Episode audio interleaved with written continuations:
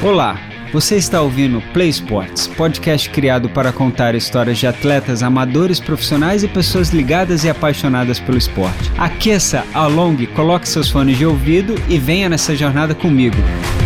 Quer dizer, comigo não, com a gente. Olá, você está ouvindo Play Sports. Eu sou Eduardo Holanda e hoje eu vou entrevistar a Dani Monteiro, natural do Rio, casada com Benjamin mãe de duas filhas, Bia e Carol, avó do Gustavinho, nenenzinho lindo de olho azul, fundadora da assessoria Tri Spirit, formada em logística, pouco para concluir educação física. Hoje ela reside em Resende e ela vai contar um pouco da história dela pra gente. Oi, Dani, tudo bem? Como é que você tá? Bom dia, boa tarde, gente. É um prazer enorme estar aqui. É uma honra para mim estar aqui participando desse podcast e vamos lá. Vamos nas perguntas. Vamos lá. Ô, Dani, na verdade, assim, eu queria iniciar mesmo lá na sua vida pequenininha, lá no Rio, de onde você tirou essa sua vontade, essa coisa do esporte, onde nasceu? Então, eu, eu tenho pais, graças a Deus, que sempre incentivaram muito, eu e minha irmã, né, com o esporte. Minha irmã também é triatleta, eu tenho uma irmã uhum. triatleta também. E ela comecei a nadar com dois anos de idade e foi é. meu primeiro esporte. Fui federada juvenil também, porque é, a natação entrou na minha vida efetivamente de uma forma muito especial, porque ela foi a, a fisioterapia para recuperação de uma cirurgia de coluna que eu fiz. Sim. Eu nasci com um tumor benigno ancorado na medula Caramba. e é, por pouco eu escapei da cadeira de rodas, né? Graças a Deus, Deus me deu essa chance, né, de estar tá aqui podendo fazer o esporte que eu amo também. Por pouco você escapou da cadeira de roda e ainda depois fez muito. Coisas que eu acho que muitos duvidariam, né? É, eu acho que se meu médico me visse hoje, acho que ele ia surtar, né, na verdade, porque é, é o, depois da cirurgia, ele me passou que eu nunca mais ia poder correr longas distâncias, eu não ia poder pedalar longas distâncias, é uma série de restrições e graças a Deus também hoje com, com, com o avanço né, da, da da educação física, da tecnologia também dos equipamentos, né? Também me proporcionou uma, uma oportunidade de estar tá fazendo esse esporte, né? Então hoje você tem opções de fortalecimento, enfim, uma série de exercícios, né, de fisioterapia também, uhum. para que eu possa estar tá seguindo no triatlon também. Uhum. E aqui, lá no, no, Rio, quando você era garota, você já nadava em alto mar ou lá ainda era só piscina? Não, no início foi só piscina. A gente, eu era federado pelo Marina Barra Clube no Rio, Entendi. né? E, e competia pelo clube. É, passava, chegava da escola de manhã, é, pegava, almoçava, estudava, fazia as tarefas, três horas da tarde eu ia para o clube, saía de lá oito horas da noite, nadava Nossa. em média 5 mil metros por dia, de terça a sexta. E a, a, a natação ela foi uma, uma, uma parte da, muito importante da minha vida, porque foi uma recuperação e não só física, né, mas da autoestima também, porque é. quando você tem 14 anos e você faz uma cirurgia dessa e, e tem o diagnóstico de que você nunca mais vai poder fazer os esportes que você ama, é, para um adolescente de 14 anos foi uma barra muito grande, né? Então, é, foi, eu consegui, a natação me deu essa oportunidade de né, de trabalhar essa autoestima e ver que existiam possibilidades, haviam outras oportunidades também. Você passa a enxergar o esporte com outros olhos, né? Uhum. E, e para ir para natação, você já de bicicletinha, já fazendo um duato? Não, não, não. Infelizmente, na época eu morava na Barra, a Barra não tinha nada, né? É, Era um né? mato. É também não vou, não vou entrar muito em detalhes, senão vai entregar de cara a minha idade, né? Mas a Barra não tinha nada. É, eu dependia, assim, de carro, né? Para ir pra, da minha casa para o clube. Até porque voltava à noite, né? Oito horas da noite a gente estava saindo na piscina ainda. E depois ainda a gente morava num condomínio na, na, na, na, na Barra mesmo, né? E eu chegava em casa, é, ainda cheio de cloro, pegava o meu Walkman, olha, eu entregando a idade de novo, né? Pegava o é meu Walkman. eu não comentei essa idade no início, não falei, foi melhor. Não, mas eu não tenho vergonha mesmo de falar, não mesmo. E aí eu pegava o meu Walkman, pegava a minha Ceci de ferro com cestinha e ia ficar rodando no condomínio, porque a gente tinha um condomínio com muitas ruas. Naquela época você podia é, pedalar no Rio sem, sem problema de segurança, né? Até porque era um condomínio fechado também. E, cara, eu ficava pedalando até 10 horas da noite, né? Minha mãe e meu pai ficavam desesperados, porque eu nadava o dia inteiro, ainda pegava a bicicleta e ia... Eu só não corria, porque realmente eu ainda tinha muito receio né, da cirurgia, porque Sim. a corrida ela tem um impacto maior e aí minha mãe e meu pai realmente ficavam me controlando nesse sentido também, uhum. para eu não abusar, né? Apesar de, né, já a pedalada era só para soltar só um pouco mais brincar, de, né? de, de endorfina, né? Eu até e... imaginei agora aquela cecizinha rosinha com um cestinho na frente, Não, né? ela era verde, ela não era rosa, ah. ela era verdinha. Ah, tá. agora eu tô visualizando ela verde. Uhum. Mas é, era insegurança também, né? A corrida ela entrou bem depois na minha vida. Foi meu último esporte. Né? Sim. É, imagino que tinha um certo receio, porque como você falou, né? Aquela cirurgia de era é, é na coluna? É na região lombar. É. É, lá, o, o, lipoma ele estava ancorado, né? Na, na, foram 10 horas de cirurgia. Nossa, quantos anos você tinha mesmo? 14 cirurgia? anos. Nossa. Foram três meses de recuperação, né, até conseguir andar bem, né? Uhum. E eu, eu não tinha noção do tamanho do que era. Né? Meus pais é, passaram um sufoco muito grande porque é, foi uma microcirurgia mesmo. Ah. Né? A gente, nessa região da coluna, você tem uma série de nervos né, passando e qualquer nervo ou qualquer situação que desse errado na cirurgia, eu podia perder a sensibilidade das pernas. Então, Entendi. foi assim, para os meus pais, eu sou eternamente grata por tudo que eles que eles são na minha vida, do que eles representam para mim. Uhum. E, e eu hoje como mãe, como avó, eu fico imaginando se eu tivesse que passar o que eles passaram nessa situação. É, realmente eles são é, tão vitoriosos quanto eu nessa, nessa história, sem dúvida nenhuma. Entendi. E, e você ficou no Rio até que idade você veio para Resende? Para Resende não, para Penedo, né? Com que idade, por qual motivo, assim, vocês então, saíram? Então, eu, eu casei cedo, casei ah. com 18 anos, né? É, e aí eu é, tive a minha primeira filha no Rio, a Carol. Uhum. É, e aí, por um infortúnio, né, de, de, de, situações da vida, a gente acabou tendo que sair do Rio, né? Eu e meu ex-marido, a gente saiu do, do Rio, veio, veio para Resende. Na época, meus pais tinham um hotel em Penedo. E a gente foi morar com eles ah.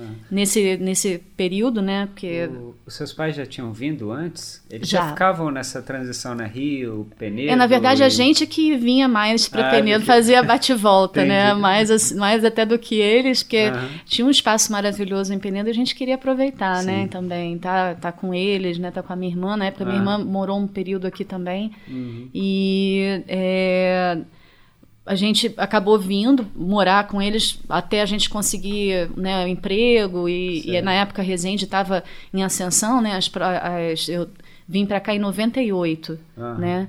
E aí tinha a fábrica da Volks que estava começando, estava começando a se falar na Peugeot, então é, a gente conseguiu oportunidade de emprego aqui é, logo em seguida eu acabei me separando né do meu primeiro marido que é pai uhum. a minha segunda filha nasceu né ela é resendense né assim Poxa, como os avós é. são resendenses de coração uhum. e hoje eu digo que eu sou resendense de coração também porque a minha família toda era daqui é, meus avós moraram aqui também então é, Resende sempre foi. Eu tinha certeza que. Eu vinha para cá quando eu era pequena, uhum. né? E, e, de alguma forma eu sabia que Resende ia fazer parte da minha vida mais cedo ou mais tarde, né? Uhum. É, eu, muitas vezes, quando eu saio para pedalar, que eu pego a estrada da Vargem, eu lembro eu atrás no, no porta-mala de um panorama, indo para a fazenda do meu tio, junto com um monte de ração de, de, de, gado. Era e... o famoso chiqueirinho, né? O, o porta-mala dos carros sempre era o chiqueirinho de as crianças. E a estrada toda de terra, e hoje a gente tem né, o, o asfalto, né? A gente é. sai para pedalar, para correr lá. Eu nunca ia imaginar que, que a estrada que eu vinha dentro de um porta-mala aos 12 anos de idade seria o meu futuro, né? É. como é que a vida dá voltas, né? Realmente. É engraçado. E quando, quando você veio para Resende, é, eu acho que você deve, talvez você, não sei se ainda estava nadando, mas talvez você deve ter sentido um pouco falta do mar, da natação. Do mar não, porque você nadava em piscina. Mas aí você já veio para cá, assim, já tentou se introduzir a algum esporte? Você começou a correr nessa época ou ciclismo? Não, eu, eu fiquei um bom tempo sem nadar. Depois uhum. que eu, eu eu, eu saí da acabei saindo da natação no Rio porque eu, tive, eu entrei para o pré-vestibular, né? Então as Sim. prioridades mudam, você tem que estudar para entrar na faculdade. Uhum. E logo em seguida eu casei e eu fiquei um bom tempo sem praticar esportes, Entendi. um bom tempo mesmo, né? E é, é para mim foi muito difícil porque é onde eu renovo as minhas energias, né? Eu digo que é, é um pouco a minha válvula de escape também. Fiquei muitos anos. Uhum. E em dois, eu só fui começar a pedalar de novo em 2006. E é. aí eu ganhei uma bicicleta que era uma sundown de cestinha, é? também não é, não, e me enfiava nas estradas de terra, na, na, época a estrada de Mauá não era asfaltada, né, ainda, uhum. E eu subi até as Torres de Mauá com a minha Cannondale lá de, é, a minha, é, é, acho que era Cannondale, é, de cestinha, sem, sem suspensão. Naquela época era difícil. E, e era uma básica, eu comprei na loja 100, foi uma coisa assim, foi minha primeira bike aqui. E aí depois eu comecei a tomar muito gosto pela coisa.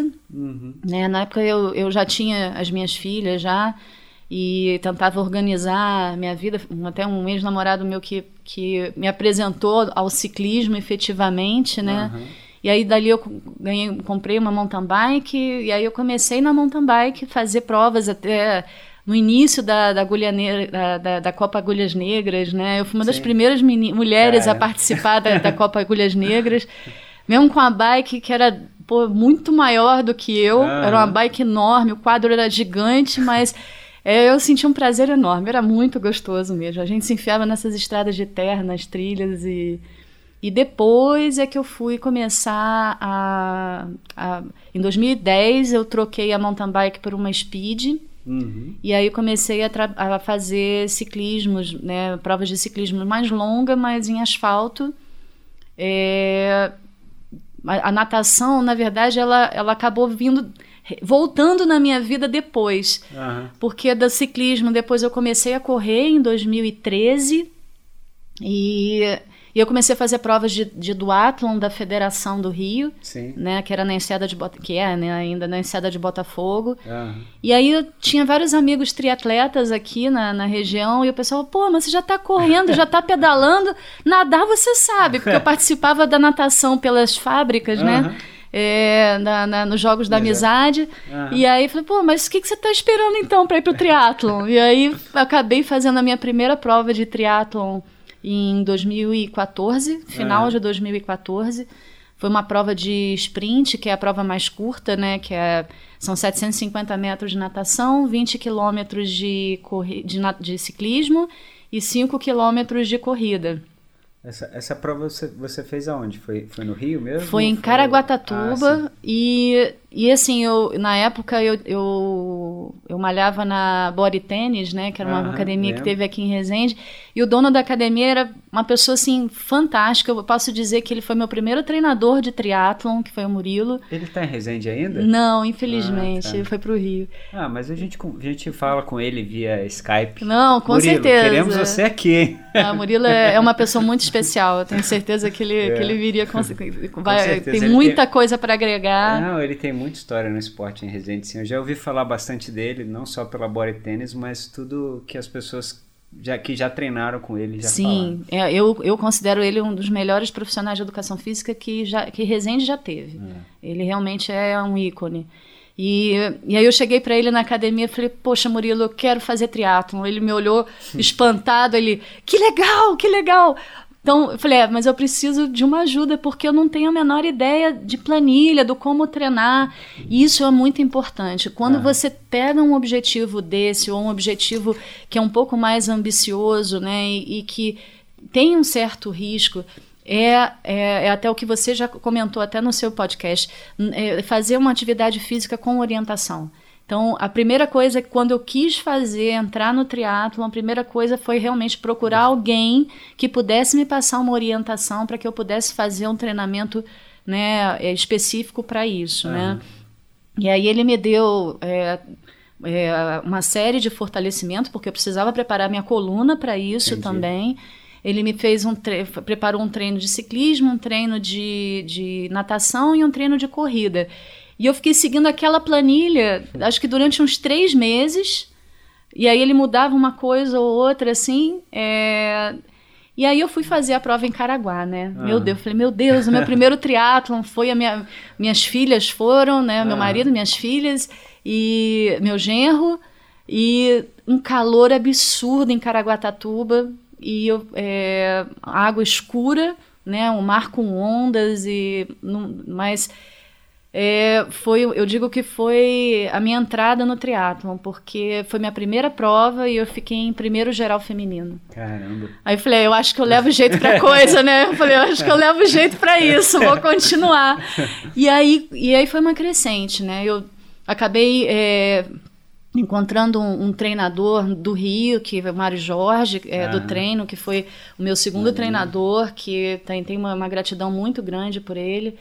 Né? E, e, aí eu fiz uma segunda prova de sprint, e aí foi o meu erro, e aí isso eu falo que foi acreditar que eu já podia ir para uma prova de long distance, né, de longa Sim. distância. Aí eu fui fazer o meu é, primeiro 70.3. Isso, isso até que eu pedi para você comentar, porque eu não comentei também sobre isso no, no meu podcast, uhum. sobre essa, essa coisa da gente pular etapas, né? Exato. Né? De você fazer um sprint e depois você já ir para um 70.3, que é importante a gente cumprir o passo a passo do triatlo. Exatamente.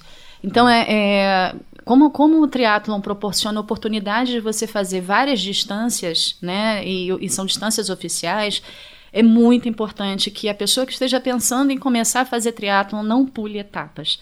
O corpo ele tem que se adaptar. Você tem que, a sua mente tem que se adaptar àquela distância. Então, como num treino você dificilmente vai fazer o, os, os três esportes no mesmo seguido, né? Em treino é muito difícil você ter as mesmas condições, né? Sim. Então, é, eu sempre falo para todos os alunos, né? Para todos os amigos que procuram é, na assessoria, não pular etapas. É, então, faz é... primeiro um sprint, depois vai para um olímpico, né? Que é o standard. Uh -huh. Depois você vai para um 70.3. E, é, e é legal pra caramba, né? Eu fiz esse, esse percurso além de ser mais seguro e de você ter uma curva de aprendizado muito melhor, é gostoso, né? Porque você vê a sua, a sua crescente. Exatamente. E, e quando você vai de um sprint para 70.3, às vezes você sofre muito no 70.3. É, e foi e o que aconteceu. Exatamente, foi o que aconteceu. É, eu fechei a prova Tipo, eu fiz o meu primeiro é, sprint em novembro de uhum. 2014 e fui fazer meu primeiro 70.3 em março de 2015, nossa. quatro meses é, depois. É, então, assim, foi muito. Eu uma tinha loucura. uma bagagem de esporte Sim. lá atrás, né? Eu não comecei no sprint crua, né? Sim. Eu já tinha 13 anos de ciclismo, né? Eu é, já estava com um, quase dois anos de corrida, uhum. mas eu nunca tinha feito os três juntos numa distância dessa tão, tão longa, né? Uhum. Eu fechei a prova, mas foi muito sofrida. Foi é, é, é, desnecessário, foi desnecessário. Eu acho que chegou o corpo num limite que não, não é saudável. Então aí eu tive a oportunidade de me preparar, conversei com o Mário Jorge na época. Ah. Eu falei, não, eu quero fazer uma prova para eu me divertir para eu poder curtir cada momento, que não seja aquela sofrência, né? Então aí eu, eu marquei uma outra prova para novembro no mesmo ano, de 2015, e eu tive para quase um ano aí de treinamento, de e foi uma outra prova, ah, né? Imagina. Foi assim anos luz melhor. Eu baixei meia hora do tempo da, da, primeira prova, que meia hora numa prova dessa é uma eternidade, Esse, né? Esses dois 70.3 foram da franquia Ironman, Ironman que você não, fez? Não, não. Eu fiz o Tritanium, que nem existe é, mais. Te perguntar sobre foi em Guarapari, que, que foi, ah, foi tá. o primeiro 70.3, e depois eu fiz o Challenge Florianópolis, uh -huh. é, que Pô, é uma cidade que nasceu para o triatlon. Eu aconselho todo mundo a fazer uma prova de triatlon na vida em Florianópolis, que é, é, é a capital do triatlon no Brasil. Isso não é, tenho que negar. Eu ainda não fui, tá lá agendado. Faça, vale a pena, muito. Quero muito, tanto muito. o Challenge quanto o Ironman. É, são as, as franquias, elas, elas te proporcionam às vezes mais ou menos estrutura. O mais importante na hora de você escolher uma prova dessa é que você tenha certeza de que a estrutura vai ser montada é, para que você consiga finalizar essa prova em segurança. Uhum. Né? Então o pessoal fica, ah, mas Ironman é melhor, Challenge é melhor.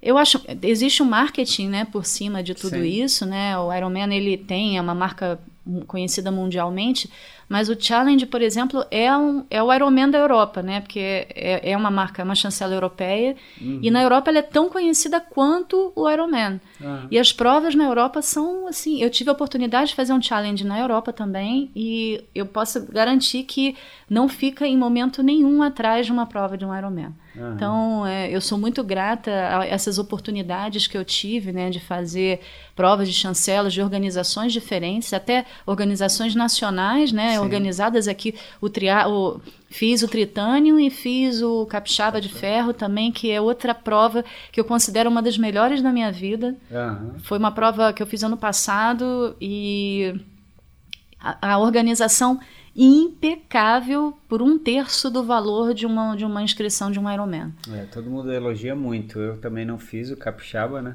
Mas eu, eu só escuto coisa boa também. É excelente, assim. E aí, de vida, assim, de triatlon, já vão sete provas de meio Ironman. Uhum. É, já fiz quatro provas de olímpico e três provas de sprint.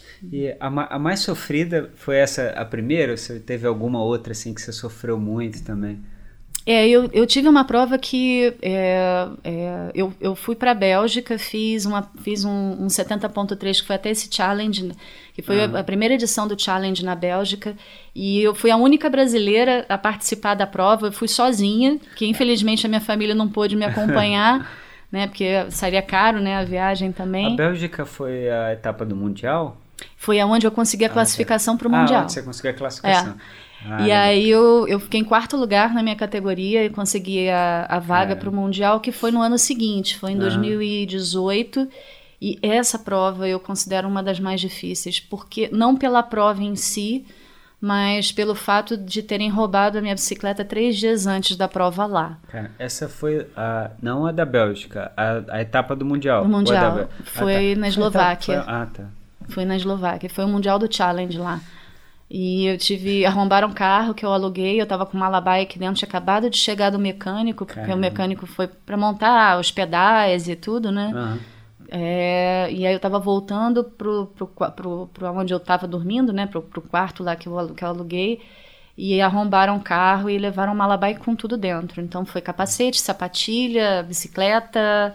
A bicicleta que eu levei oito anos para conseguir é, é, ir melhorando ela, porque o equipamento de bike é, de, é caro, uhum. né? E, e é, levei oito anos para conseguir chegar num nível da bicicleta que eu tinha, que era um nível muito bom, uhum. né? E, e tem todo o lado emocional também, que o quadro da bicicleta foi um presente da, dos meus alunos, né? Da assessoria. Uhum. Então eu tinha uma, um apego é, muito grande pelaquela bicicleta. Foi, um, foi muito difícil para mim. Foi é você tirar forças que você não sabe da onde para poder fazer, é, faz, representar o teu país numa prova dessa. É, e, e muita gente estava torcendo por mim aqui.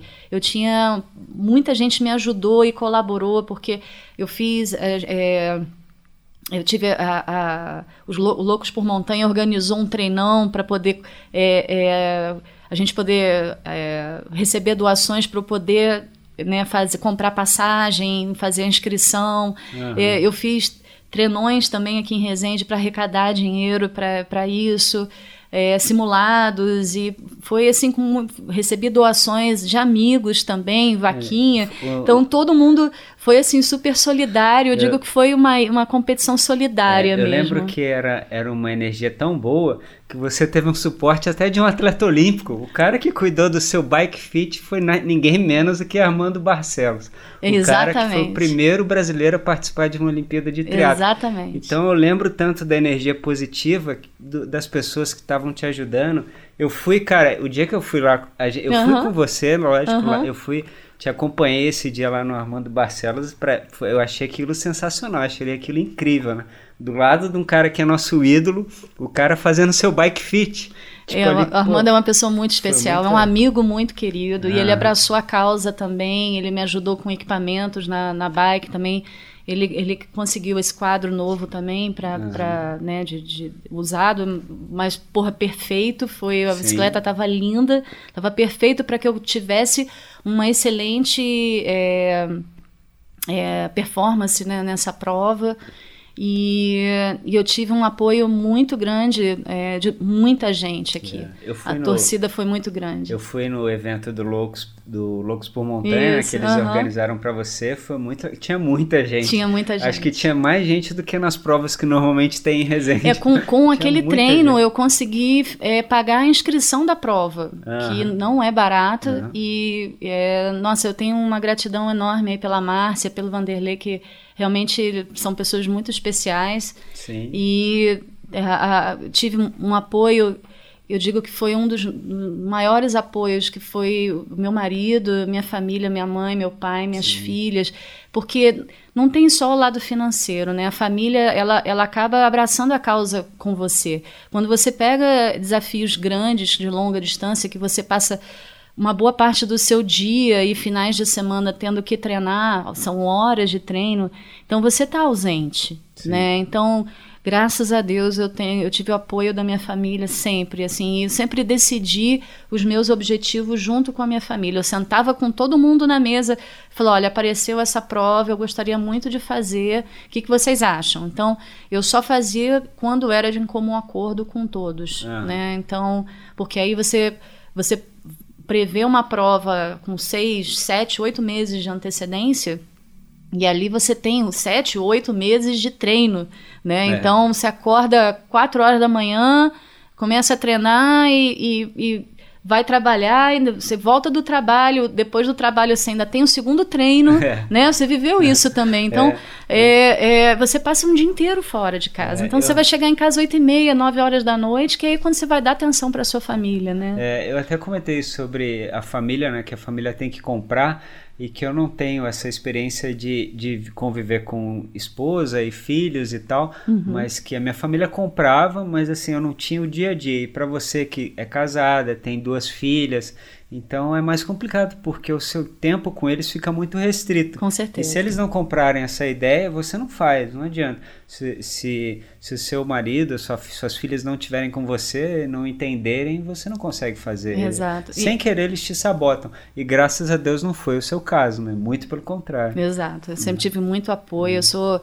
Meu marido, então, é, ele, ele para as provas que ele teve oportunidade de estar comigo também, ele é fotógrafo, tira cada foto maravilhosa. Sim. E, e assim, ele conseguia captar a minha energia da prova, mas ele tirava foto, mas ele tava lá, vai amor, vai amor, vai amor, né? Até porque se a foto tivesse voz, ia aparecer é. vai amor, né?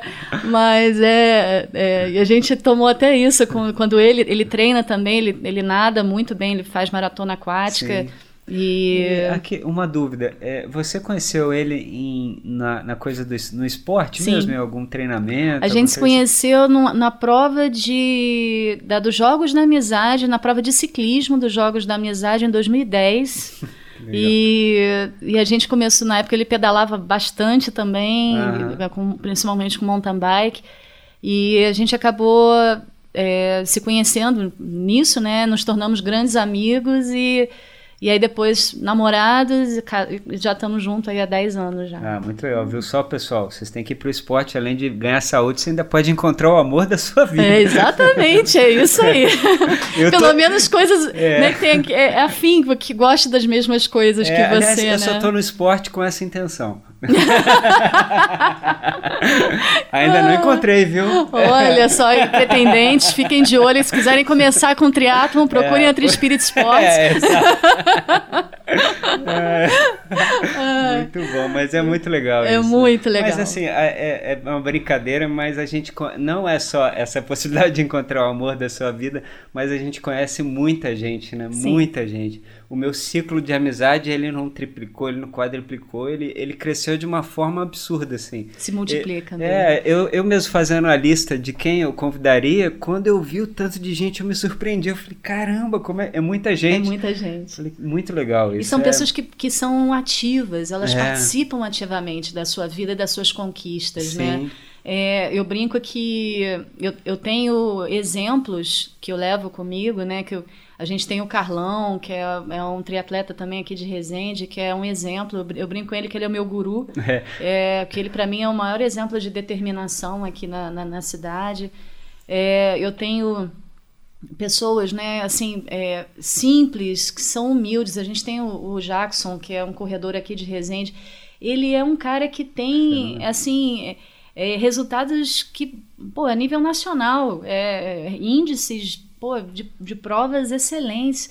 É, a gente tem a Mirella, que é, né, que é maratonista aquática, né? Pô, uhum. já, e é exemplo para gente também, um excelente professor aqui de natação. E ainda papa, ainda papa troféu todo ano lá no X-Terra, nessas é, maratonas Ela é ranking X-Terra, já fez a 14 bis é. algumas vezes. Cara, é, e a gente, a gente absorve um pouco dessa energia deles e, e você aprende muito com isso, né? Sim. A gente tem o Luciano também, que já participou do Mundial do, em Kona, no, do Havaí, que é o Mundial do Ironman também.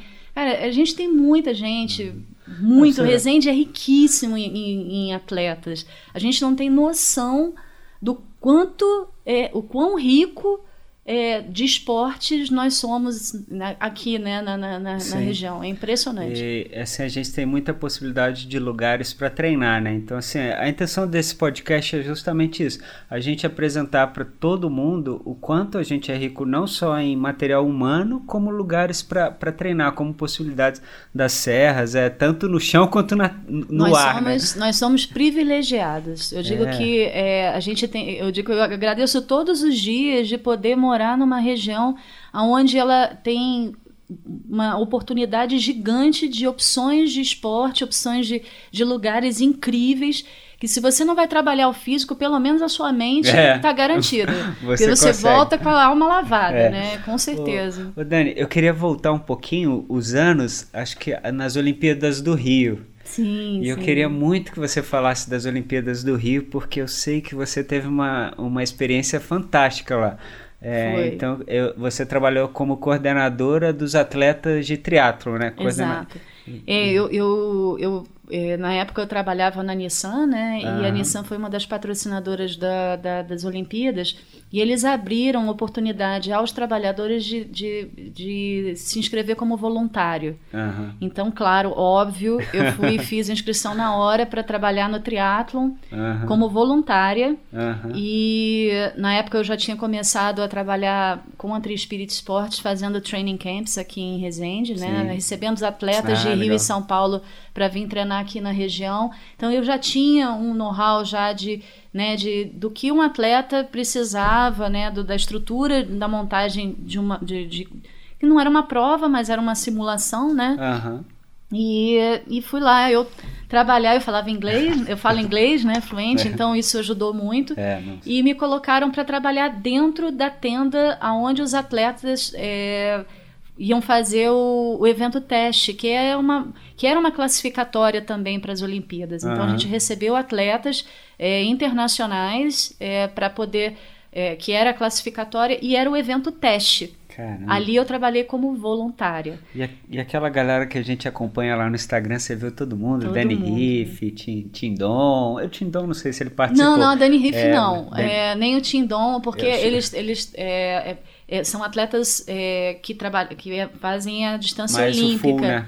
né? É, é, é no, no, caso a Olimpíada era, era Não, distância digo, olímpica. Tindon, é, sim. faz mais o full, né? Isso. Então eu tive a, com, a, com a Gwen, eu tive hoje, né, que faz o, o Ironman também, né, que são os irmãos Brownlee. Uh -huh. Então eu tive com todos eles, eu era responsável por eles, Caramba. digamos assim. Então, assim, eu fui como voluntária e na Olimpíada, pelo trabalho que eu fiz como voluntária, eu fui convidada pelo comitê a trabalhar como coordenadora de serviço aos atletas. Então, ah. eu fui para a Olimpíada e para a Paralimpíada é, responsável pelos meus ídolos, só isso. Cara. Então, assim, é, foi uma. Eu digo que foi um. Foram dois meses da minha vida inesquecíveis, assim, é, foi uma experiência de vida absurda. De aprendizado. Então, quando você se inscreve para ser voluntária na Olimpíada, você, você participa das duas, da Olimpíada e da Paralimpíada? Ou você... Sim e não. O ah, voluntário tá. ele pode optar em trabalhar nas duas. Entendi. São, são duas inscrições diferentes. Ah, tá. Né? Mas, assim, é, dependendo do teu trabalho, o coordenador daquela área que é responsável, por exemplo, né, os voluntários da Olimpíada que trabalharam bem, uhum. eu pedi para que voltassem, perguntei, né, se eles tinham ah, condições tá. de voltar para trabalhar na Paralimpíada, porque já estão engajados, já tem, já passa, você já treinou, né, você já passou pelo um treinamento. Eu tinha é, no, na minha equipe 40 voluntários. Caramba. Eu era coordenadora de 40 voluntários dentro da, da que a gente diz que é da, da, do lounge, né, dos uhum. atletas da, da, região. Então, os, os, atletas eles tinham, tiveram acesso a esse lounge tanto nos dias de treinamento, quando eles treinavam em Copacabana, uhum. né, que é a, a, a Venue da, do triatlon foi em Copacabana, uhum. quanto na, no dia da prova, efetivamente, né. E também tendo que, que receber todos os árbitros internacionais, né, todos os que fazem parte da Confederação Internacional de Triatlon, e eu tive, é, foi um networking muito legal. Conheci Caramba. muita gente importante a nível mundial de triatlon. Fui convidada para ser árbitra internacional, inclusive pelo, pelo vice-presidente da, da ITU. Foi, uhum. E se Deus quiser, eu ainda vou ter a oportunidade de, de fazer o curso. Uhum. Porque são anos de curso para você conseguir ser um representante um árbitro, né? Entendi. né? É, você tem, é, são, são três níveis de treinamento é, muito, muito, muito grandes, né? Assim, uhum. né? E, e foi lá que eu conheci o meu terceiro treinador de triatlon, que foi o Fábio. Uhum. É, foi uma pessoa que me ajudou muito na minha trajetória no triatlon também, Sim. né? Foram é, praticamente de 2004, 2016 até é, 2019, até ano passado, né? Ele foi uhum. meu treinador. Conheci, eu digo que eu conheci o triatlon de verdade com ele, né? Uhum. Porque foram uns objetivos muito ambiciosos, né? Porque a gente teve um mundial, a gente Sim. teve a prova da Bélgica, e depois eu tive a oportunidade de, de conhecer o Daniel, no uhum. Mundial, inclusive. Ah, o, Daniel se conheceu no Mundial do Challenge. Que é o meu atual, é, que é o, uhum. o nosso atual treinador, né? Uhum. E ele, ele, a esposa dele também foi pro Mundial e, e o Dan foi quem ajudou, me ajudou inclusive a fazer o bike fit quando roubaram a bicicleta lá no Mundial. Eu consegui uma bike alugada para fazer a prova e ele que me ajudou a, a, dimensionar a bike lá na hora pro meu tamanho, né, a altura de banco, guidon e tudo, para que a bike tivesse o mais ajustada possível para poder fazer a prova, né? Uhum. Então, aí depois é, o Dan acabou vindo a ser o meu nosso treinador, né? Que, e com ele, ano passado também eu tive conquistas. Eu digo que 2019 foi meu ano mais produtivo no triatlo, apesar de 2018 ter feito né, mundial. O, o, mundial, mas em 2019 foi, foi quando eu consegui os meus recordes pessoais, os meus melhores tempos no 70.3, né, que é o meio Iron, uhum. eu fiz ano passado, graças ao, ao Dan, é, com, com o treinamento, consegui pódios importantes né, no ano passado. Uhum. E ano passado eu, tive a oportunidade de participar do Sul-Americano do Ironman na, na, Argentina, na Argentina, representando o Brasil também lá. Foi bem legal. Ah, sim, é verdade. Você participou, da, você fez uma prova em Buenos Aires, né? Foi. Poxa, a gente estava querendo fazer Bariloche, né? Mas essa, Isso, essa loucura é, toda. Essa pandemia maluca é. acabou que. Eu só fiquei com uma dúvida aqui em relação. Nas Olimpíadas, foi ali que você recebeu o convite para participar da CBTRI como árbitra? Sim. E, e você chegou a fazer mais provas depois? Fazer provas de Ironman como árbitra? Sim, de, eu participei. Eu participei, eu participei de várias provas como árbitra aqui no, no Brasil. Dois Ironmans, eu fui árbitra em dois Ironmans e, e provas da, da, do Rio Triathlon várias. Foram Entendi. várias provas. Entendi. Nem, nem me lembro já quantas foram. e assim, é, é, muito legal, porque você vê o outro lado. Né? você, você é atleta e você vê o outro lado. Né? Porque... É, para quem não conhece né, o triatlon a fundo, o triatlon ele tem uma série de regras. Né? Então você não pode, por exemplo, quando você chega na transição, que você chega da natação e você vai pegar a sua bicicleta, você só pode botar a mão na sua bicicleta se você tiver com um capacete na cabeça afivelado. Uhum. Quando você sai para pedalar, dependendo da prova, se o vácuo não for é, permitido, você tem que manter uma distância do atleta na sua frente de 10, 12, 8 metros, dependendo da prova, né? E você tem 20 segundos para ultrapassar.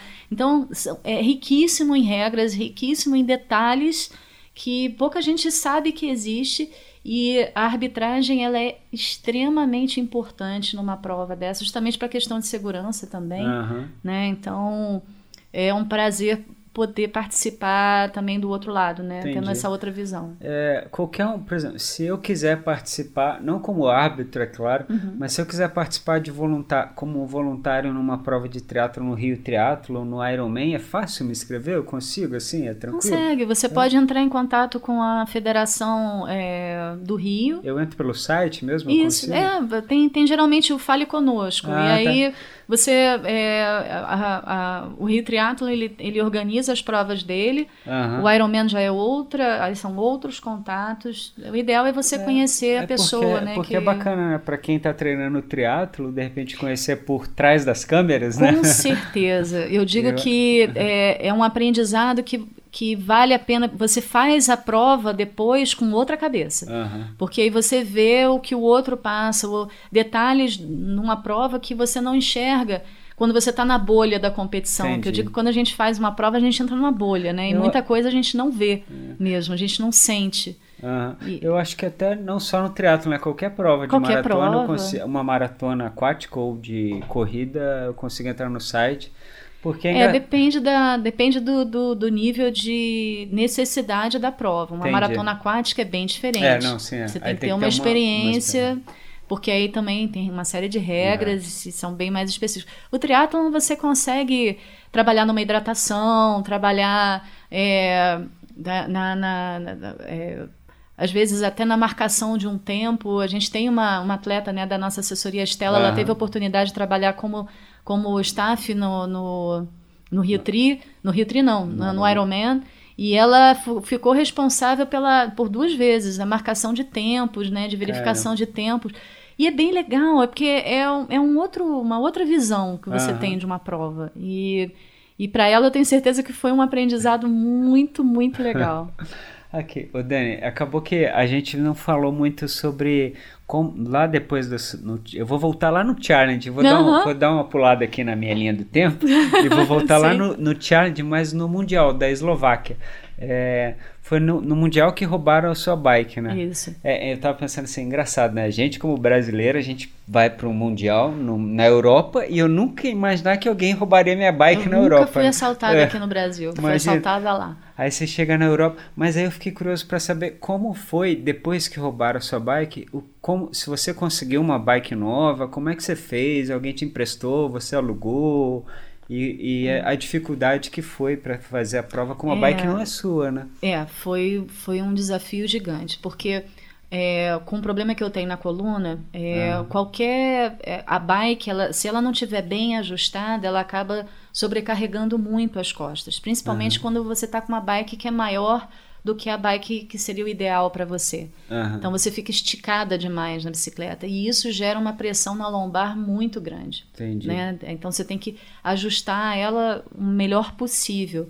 Eu, na, né, eu, eu consegui uma bike lá alugada, o mecânico que me atendeu, inclusive lá, que foi comigo na delegacia, porque eu tinha acabado de sair da loja dele, Caramba. e ele foi comigo na delegacia, passou a tarde na delegacia comigo abrindo BO, e num país que ninguém fala inglês, Caramba. né? Tu me fala eslovaco e ele falava inglês e eu consegui. Ele foi o meu intérprete lá, é, até porque ele tinha visto a bicicleta também.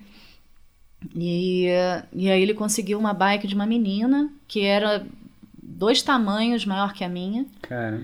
É, pois é. e aí eu fiz a prova já sabendo que na bike eu ia ter uma desvantagem muito grande, né? Para o uhum. que eu tinha treinado, é, eu ia ter uma desvantagem muito grande. Uhum. Então, na época, o, o, Fábio era meu treinador, a gente teve que remontar a estratégia de prova inteira Entendi. em função disso. E até eu tive que levar analgésicos extras para controlar a dor, porque uhum. aí realmente a dor foi cavalar não, não, acho que eu nunca senti tanta dor na minha vida nas costas. Era, era uma a bike que você alugou lá na época, era uma TT mesmo ou uma Speed de estrada? Não, eu peguei como... uma Speed de alumínio. Ah, Basicona mesmo, tipo quase uma Caloi 10. Caramba. Era Era bem parecida com a, com a, com a bike que eu comecei, uhum. né? Assim, então a única diferença era justamente era o, tamanho. o, tamanho. que nessas horas faz muita faz. diferença. A bicicleta era uma bicicleta boa, Sim. mas muito longe do que eu tinha, uhum. né? Do que eu do que, e do que eu tinha treinado, Sim. né? Com a que eu tinha treinado, porque ainda tem essa. O equipamento ele faz parte de você. Uhum. Então você treina com aquele equipamento e, e, e, e na prova você está acostumado com ele. Então, uhum. quando você pega um outro equipamento que não é o seu, o peso é diferente, a, a, a dimensão é diferente, a tua postura na bike fica diferente e é totalmente fora daquilo que você está acostumado. Então, uhum. é, é, foi um desafio muito grande. Eu lembro que na, na, no Ironman, no meio Iron, eu acabei, eu acabei não falando as distâncias, né? Uhum. Mas são 1.900 metros de natação, depois você pedala 90 quilômetros e depois se encosta a bike e sai para correr 21 quilômetros, né? Uma meia maratona. Então, se eu não me resguardasse na bike, eu uhum. ia fazer uma corrida muito ruim. Entendi. E, e a corrida era um dos meus pontos fortes, né? Então, é, eu, eu lembro de levar comprimidos de Torcilax para tomar. E, e eu tinha combinado com o Fábio: toma um Torcilax na hora que você sair para pedalar, uhum. sai e toma outro Torcilax na hora que você for sair para correr. Uhum. Né? Tipo, no quilômetro 80, 85, você já toma outro Torcilax para ele fazer efeito para você poder correr. Entendi. Não é doping, não é considerado não, doping. Mas eu, a dor. E aí, quando eu fui essa correria né, de transição, eu, uh, o comprimido do Torcilax na, na, entre a natação e, a, e, a, e o ciclismo acabou caindo o comprimido. Caramba. E eu acabei não conseguindo tomar. Caramba. Foi, foi punk, porque eu cheguei no, final, no quilômetro 80, a dor ventava demais, e aí é vento contra, você tem que fazer mais força ainda. A dor é maior ainda. Caramba. E aí no quilômetro 80 tinha uma ambulância, eu parei, uhum. porque eu já não estava aguentando mais. E falei com os enfermeiros que estavam na ambulância, apontei para as costas, abri o macaquinho, eles viram a minha, a minha cicatriz da, da cirurgia, né? Porque uhum. eu apontava e na hora eu, eu, eu tentando falar, né, anti-inflamatório, algum anti-inflamatório, e lá eles me deram um ibuprofeno, tomei na hora lá para tentar amenizar um pouco a dor. Uhum. E botaram um spray uhum. na, nas minhas costas. Um então, né? faltavam 10 quilômetros para terminar a, a, bike. a bike, mas eu assim, eu não quis dar continuidade, porque eu sabia que ia dar ruim, né? Assim, a chance de, de, dar alguma coisa e eu sofrer uma consequência maior era muito, muito grande. Então, eu, nessas horas você tem que ser muito racional. Você tem que, você tem que aprender a entender o, as, as, a mensagem que o teu corpo você tem que aprender a se conhecer. Ah. Né? Eu já estava no meu limite ali. E eu não. Falei, eu prefiro perder lá, 10 minutos na ambulância, Sim. mas sabendo que eu, é, uma, é uma oportunidade de eu conseguir terminar a prova. Uhum. Se eu não tivesse parado ali, talvez eu tivesse é, é, bloqueado alguma coisa, né, travado a coluna, e aí eu não ia conseguir nem terminar a prova, né? Uhum. Então, é, e aí quando eu voltei, que eu fiz a transição para a corrida, eu, eu consegui os comprimidos de Torcilax, tomei um durante a corrida uhum. e, e aí eu consegui fechar com o meu. Na, até aquele momento foi o meu melhor tempo em 70,3 que eu tinha feito até aquele momento. Eu fechei em 19 lugar de 41 mulheres. com toda dificuldade. Com toda dificuldade. Eu, eu, eu saí em 14 da natação, uhum. caí para 24 na corrida, na, na, na no bike. ciclismo e depois recuperei mais cinco posições, eu cheguei em 19. Caramba. Foi. É, e uma coisa que foi muito a favor, que é outro privilégio que a gente tem aqui, principalmente quando você faz prova fora, uhum. é o calor. A prova lá foi no verão, as europeias todas tinham treinado no inverno, no fresquinho, é. né? E a gente treinou aqui no verão, uhum. né? Com sol de 40 graus na mufa, é. eu saía para correr às vezes 11 horas da manhã.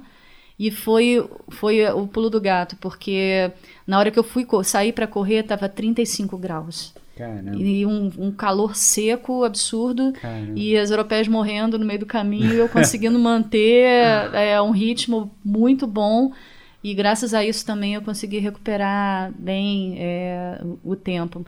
Então, assim, foi uma escola. Uhum. Para mim, é, foi um aprendizado enorme a gente, a gente tem muito mais força do que a gente imagina. E descobrir de onde essa força vem é, mesmo que seja em situações difíceis, a gente não pode deixar de acreditar na gente mesmo. Uhum. Eu lembro que no, um dia antes da prova, eu fiquei acho que uma hora, uma hora e meia com, com o Fábio no, no, no, no WhatsApp, né? Conversando com ele, porque eu não parava de chorar, né? Era, pô, eu só pensava na bicicleta, né? Eu estava num desespero enorme. E aí ele brigava comigo: para, para de chorar, senão você vai desidratar, você tem que beber água, porque amanhã você tem uma prova. E, e aí ele falou uma coisa que, que eu não esqueço até hoje, que é, falei, cara, pega toda essa raiva e essa tristeza que você está sentindo, transforma em sangue nos olhos e faz o que você foi, que, eh, faz o que você veio para fazer. Que é fazer uma prova pensando em, e, e pensa em todo mundo aqui que está aqui torcendo por você. Você treinou oito meses para estar tá aí, então faça o que você veio, o que você foi fazer, né? Você uhum. veio, você veio fazer. Então é, é foi, isso para mim foi foi um divisor de águas, assim. Eu peguei toda aquela raiva que eu estava sentindo na hora e botei em energia e fui fazer a prova com sangue nos olhos mesmo, é. sabe? Por isso que às vezes eu paro e penso, às vezes, às vezes né? Algumas coisas que fazem a gente continuar é justamente esse apoio da família e dos amigos. Porque justamente se você não tivesse a sua família, o seu marido ali, seus amigos, tivesse por conta própria, você ia falar, ah, quer saber? Tô nem aí, eu vou aproveitar a Europa, eu perdi minha bicicleta, agora dane-se. Eu tinha dizer, todo, vou, todos os motivos é, do mundo para não é, fazer a prova. É, vou passear aqui na Eslováquia e não vou esquentar minha cabeça, mas aí você pensa em todo o seu esforço e todo o esforço que as pessoas fizeram e das pessoas As horas que, que eu deixei de ficar com a minha família, é, treinando, é, passa mil coisas na sua sim. cabeça. E eu digo que essa prova eu não fiz só por mim, eu fiz por todos aqueles que estavam ali torcendo por mim, que uhum. me apoiaram nesse período todo. É, de estar tá representando o meu país ali também. Pô, é, passa mil coisas na sua cabeça, né? É. E, e, nessas horas, quando no auge da dor lá, quando eu estava. Eu, eu, eu fiz uma oração. Eu acho que Deus tem que estar tá sempre presente na vida da gente, né? Mas na hora eu só olhei para o céu, tava é, um vento absurdo, né? Eu, eu olhei para o céu e falei: Meu Deus, deixa, eu só quero terminar, eu só preciso terminar essa prova. Não me deixa travar agora. Ah. Né? E, e, aí eu, eu estudo muito o percurso da prova antes, então Entendi. eu sabia que tinha aquela, aquela ambulância no quilômetro 80. Uhum. E eu, na hora, alguém me apitou. Né? É como se alguém estivesse falando no meu ouvido: para, para para, né? E foram seis minutos que eu perdi, mas que eu recuperei é, 30, é. né, de, de, que foi, foi revigorante, parar lá para é. poder pedir auxílio, né? É, porque provavelmente você ia parar na transição do ciclismo para corrida e a dor ia ser tão absurda que talvez você não aguentar correr. Não, eu ia travar. É. O risco de eu não conseguir terminar foi era enorme, né? E, e eu, nossa, quando eu atravessei a linha de chegada, que eu vi, o meu marido estava na linha de chegada, porque ele, como fotógrafo, ele conseguiu uma credencial, então ele ele estava ali na linha de chegada me esperando, né? Dentro da área de imprensa.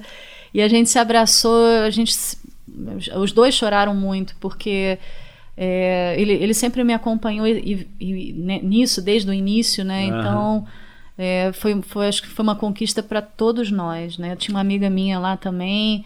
É, que foi, foi é, acompanhar a gente lá. Uhum. E, nossa, a gente não tem noção do como a torcida pode te levantar nessas horas, você ter uma, uma pessoa conhecida do lado ali te dando apoio.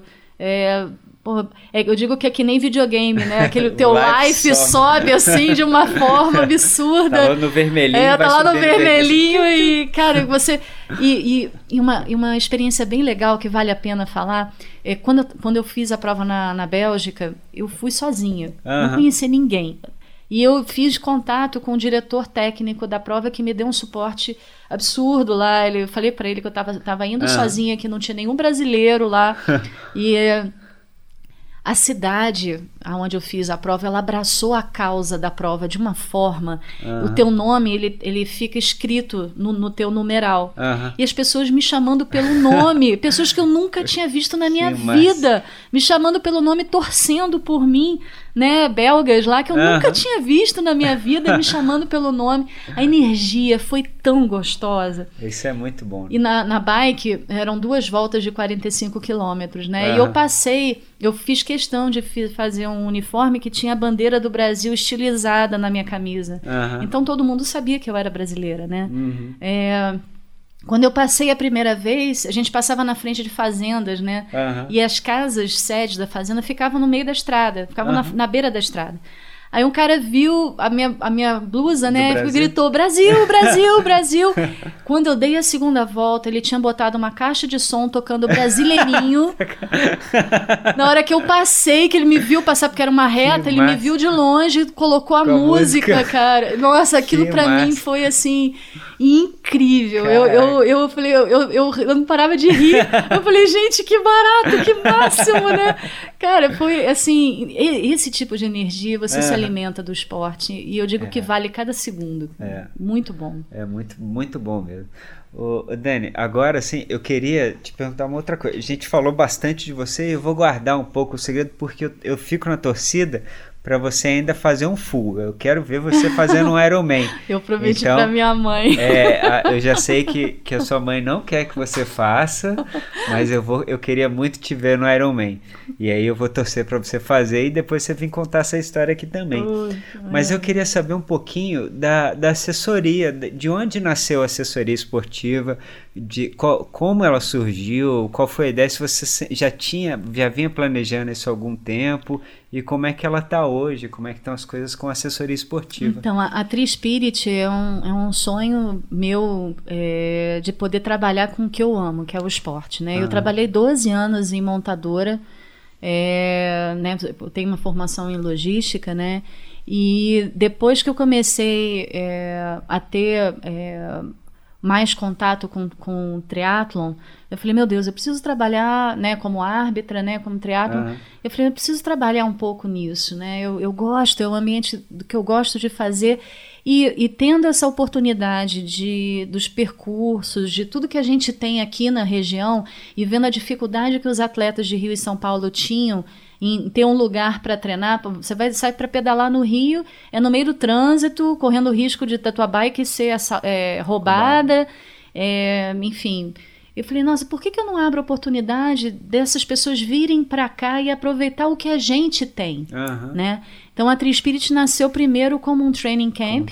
Meus pais tinham esse hotel em Penedo, a gente montava a base no hotel, então uhum. eu montava um final de semana de treino para esses atletas. Então a gente montava toda a estrutura, o café da manhã às 5 horas da manhã. É, a gente tinha pegava é, ciclistas aqui da região que são muito bons, chamava uhum. eles e eles eram guias, né, trabalhavam como guias né, né, né, nos, nos, pelotões que a gente montava. Basicamente uhum. era mais ciclismo, a gente teve alguns triatletas aqui também. Uhum. E a Tri Spirit ela nasceu como um training camp. Depois, é, quando, quando eu comecei, quando as pessoas começaram a, a, a me ver, né, como triatleta, ah. algumas pessoas me procuravam. É, eu falei, pô, mas você treina com quem? Você faz treino, né? Porque achavam que eu era treinadora, né? É, também. Às vezes me perguntam isso também, é. né? Não, eu sou, eu, sou, eu sou atleta, mas aí eu te indico, né? E aí, na época, eu já estava já tava com o Fábio, né, como treinador, e aí eu falei pro Fábio, falei, Fábio, tem gente me procurando aqui querendo treinar triatlon. Vamos montar uma assessoria aqui? E aí a gente acabou fazendo uma parceria, uhum. né? E, e, a Tri Spirit ela passou a ser a Batix Tri Spirit, né? Que é a Batix, que é a empresa do, do Fábio, Fábio, e a Tri Spirit, que é a minha. Uhum. E aí nasceu a BTS Sports, né? Que uhum. é, é, a Batix Tri Spirit. Certo. E aí a gente é, recebeu vários atletas, não só pessoas que queriam fazer o triatlo, mas corredores, é, pessoas que queriam melhorar na natação, pessoas que queriam melhorar no ciclismo, mountain bike. Uhum. E aí a gente chegou a ter 32 atletas, assim, no, no, no, a gente já teve, acho que a gente passou de 60 atletas até hoje, né, nesses três anos de Tri Spirit.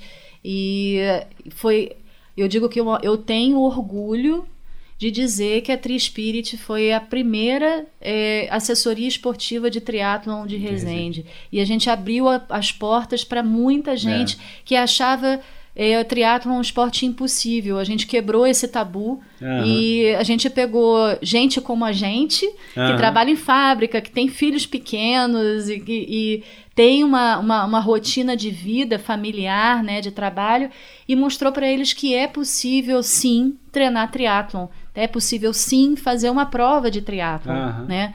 E mostrar principalmente a qualidade de vida que se tem quando você treina né? O triatlo você perde peso, você é, tem é, coloca objetivos na sua vida que são objetivos viáveis, porque como a gente falou, né, o triatlon tem várias distâncias, ela tem a, a, distância mínima, que é o sprint, e que é possível sim da pessoa completar uma prova, de fazer uma prova. Uhum. Mas eu digo que o objetivo ele pode ser até uma prova, mas o caminho que te leva até essa prova, né, o caminho, a, a, o treinamento e o aprendizado que você tem é o que faz valer a pena. É o triatlon em si. O triatlon não é uma prova, o triatlon é tudo aquilo que envolve Desde quando você começa, quando você calça o seu tênis pela primeira vez, quando você monta na sua bicicleta pela primeira vez, quando você veste a touca, né, para é. entrar numa piscina para nadar, e aí você começa a sentir o esporte e ver o quanto aquilo te faz crescer como é. pessoa, como atleta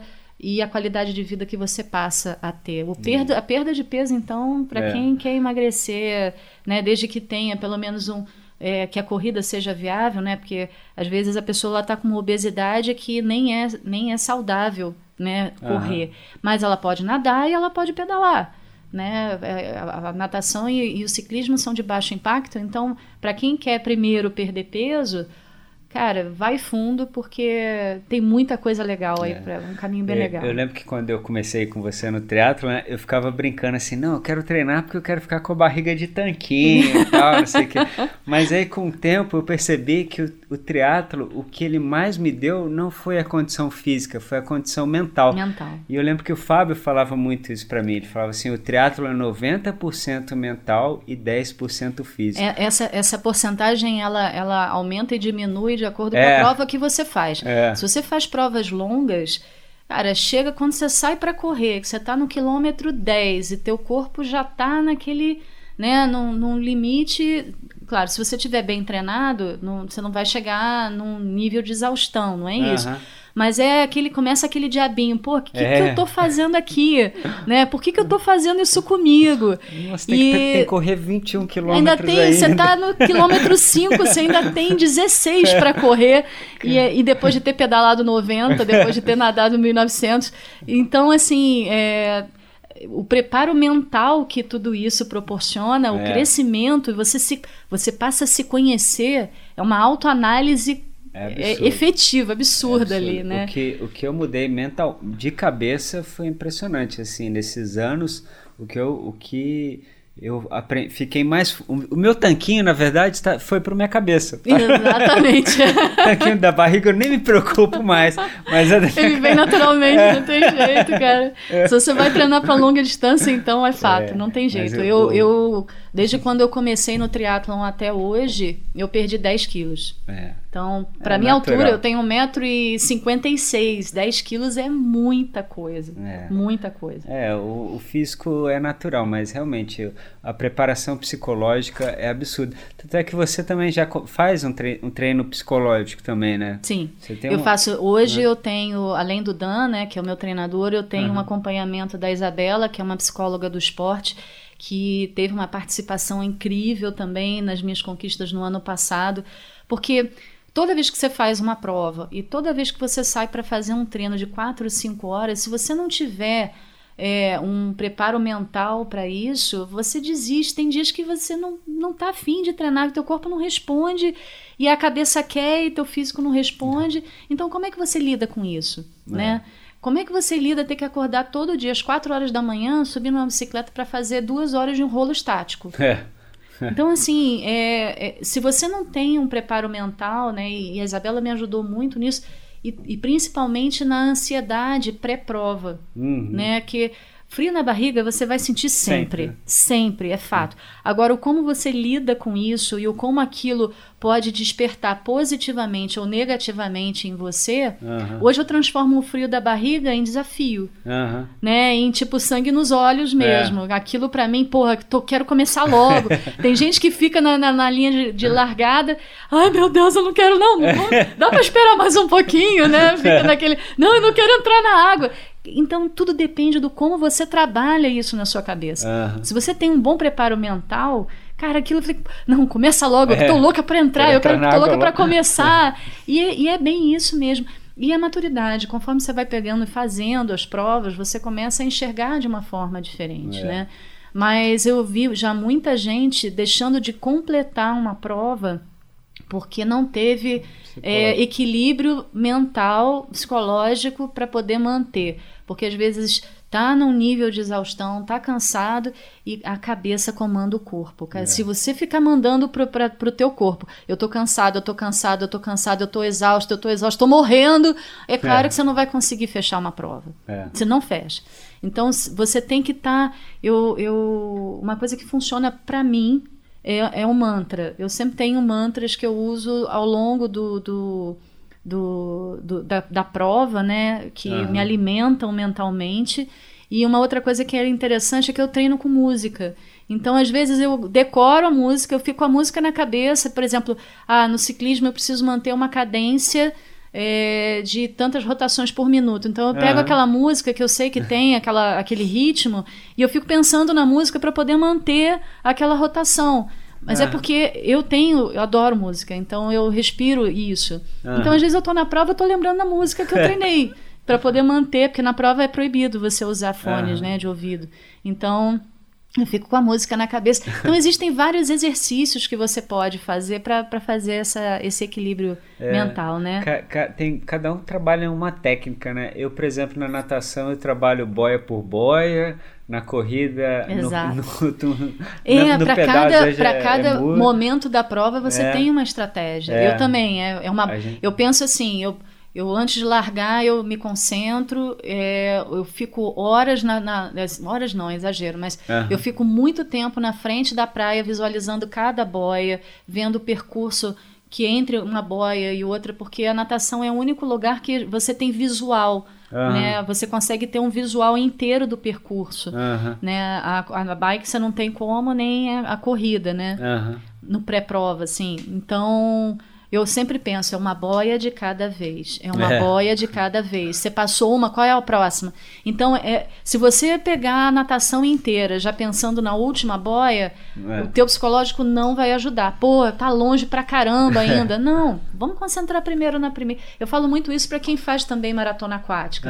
Uma boia de cada vez, né? É. Tem que fazer águas abertas, assim. né? É, e é engraçado que realmente cada um tem uma, uma, um mantra, né? Esses dias eu tava conversando com o José, com o Escobar, ele, vai, ele já tem, aliás, ele está agendado, ele vai vir aqui Show. também para gravar, contar um pouco da história dele. O mantra dele que ele estava me contando, ele conta braçada.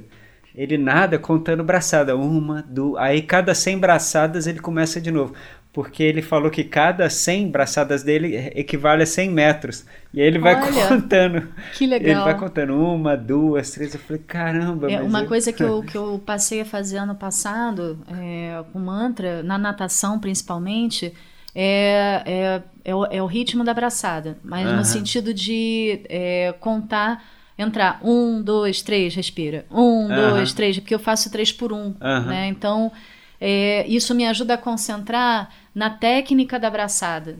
Né? E, e, e, essa concentração faz toda a diferença, porque natação é técnica. É. Você pode não ter muita força, mas se você tiver técnica, você consegue um bom deslize, você consegue ter uma, uma, uma boa performance na natação com é. a técnica. Então, se eu entro nesse mantra, eu consigo concentrar é, na, na, técnica. Na técnica. Então eu saio um pouco daquele estresse da prova, entro na bolha mesmo, presta atenção na direção, você tem que ter mesmo, né? Para você não, não dar aquelas as barrigadas, então para você conseguir manter a linha reta.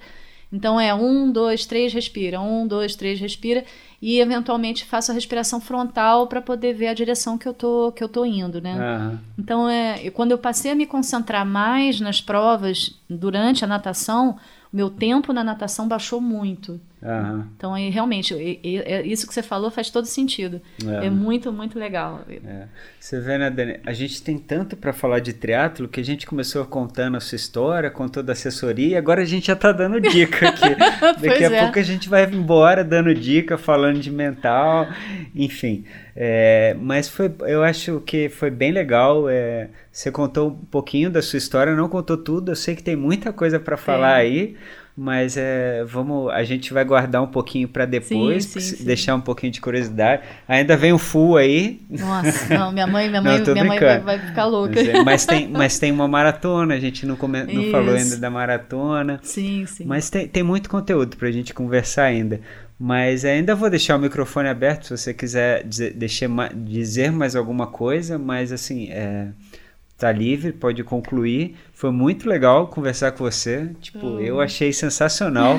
é, é, você pode deixar as suas redes sociais, é, falar para o pessoal as suas redes, onde uhum. te achar, da assessoria esportiva, é, enfim, qual o contato melhor por e-mail, WhatsApp e, e, as redes da, da Tri-Spirit e a sua pessoal também. Ok. Então, eu agradeço demais, Edu. Foi, foi muito gostoso. É, você é, é uma pessoa muito especial, porque você também faz parte da minha vida no triatlon, você sabe uhum. disso. É, eu, eu, eu, eu digo que o meu maior objetivo é fazer uma prova de 70.3 com 70 anos. então, é, o triatlon ele vai fazer eternamente parte da minha vida. É, é, e eu convido as pessoas a sentirem um pouco do que é o esporte. Né? Então, é, para quem tem uma intenção ou para quem já pensou em conhecer um pouco mais sobre esse esporte, vem, vem conversar com a gente. É, a Trispirit está de portas abertas. A gente trabalha é, o triatlon, mas a gente também trabalha só corrida, ou só ciclismo, ou só natação para quem quiser começar né, nos esportes, para quem tem a intenção de melhorar no, no esporte. É, a gente tem a, a, a, o Instagram da Tri Spirit, que é Tri Spirits underline Sports no Instagram. É, o meu é a Dani Monteiro Tri, né? E ali pode entrar em contato conosco. A gente está aqui de, né, de coração e braços abertos para receber todos aqueles que tiverem um pouco de curiosidade para conhecer esses esportes ou para melhorar nos esportes também. E eu acho que é, 2020 a gente passou esse ano aí atribulado com a, com a questão é. do Covid, infelizmente uma série de limitações, mas 2021 já está chegando aí, já está batendo na porta, tem muita coisa boa para vir para 2021, então agora é a hora da gente começar a se preparar para que a gente possa ter grandes objetivos aí para o ano que vem.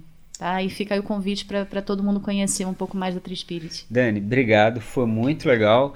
Pessoal, obrigado por todos vocês que ouviram e se vocês quiserem saber mais, no, eu vou fazer posta, uma postagem no Instagram da Play Sports, lá com o link de todos a, os, os endereços que a Dani deu. Então segue a gente lá na Play Sports, do Instagram, arroba Play Sports. E qualquer dúvida, como eu sempre digo, pode falar com a gente lá no direct que a gente tem total atenção com vocês, tá bom? Obrigado, até mais. Até mais.